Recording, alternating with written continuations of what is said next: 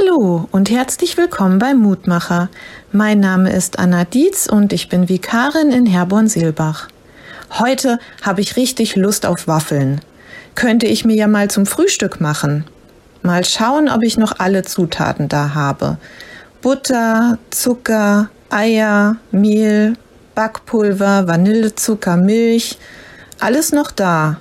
Aber hm, das Salz fehlt. Ohne die kleine Prise Salz schmecken die Waffeln einfach nicht so gut. Und das ist ja nicht nur bei Waffeln so. Egal, ob ich etwas koche oder ob ich etwas backe, die Prise Salz gibt dem Essen doch meistens erst den Feinschliff.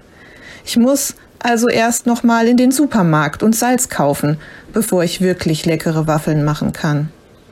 Der heutige Losungstext lautet Ihr seid das Salz der Erde, Matthäus 5, Vers 13.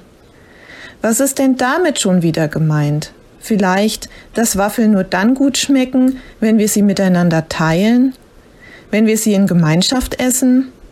Natürlich schmecken Waffeln besser, wenn man sie in Gesellschaft isst. Und das können wir auch auf unseren Glauben übertragen. Wenn wir miteinander gut umgehen und uns gegenseitig helfen. Wenn wir das tun, dann tragen wir unseren Glauben nach außen und machen unser eigenes Leben, aber auch das Leben der anderen schmackhafter. Wenn wir das Salz der Erde sind, dann meint das, dass wir uns als Christen nach außen hin auch als solche verhalten sollen. Wir sollen Gott und unseren Nächsten lieben wie uns selbst. Für andere da sein, wenn Not am Mann oder Not an der Frau ist. Und trotzdem sollen wir aufpassen, dass wir es nicht übertreiben. Eine Prise Salz genügt. Aus Nächstenliebe handeln genügt.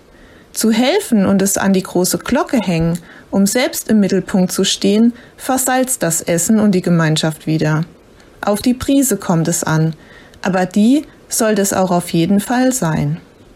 Wenn du magst, lade ich dich noch ein, mit mir zu beten. Lieber Herr Jesus Christus, Hilf mir dabei, meinen Glauben aktiv zu leben.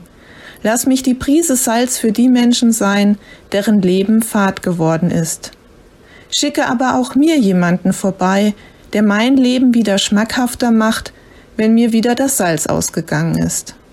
So, dass wir alle in Gemeinschaft leckere Waffeln essen können und unser Leben im Miteinander gut gestalten können.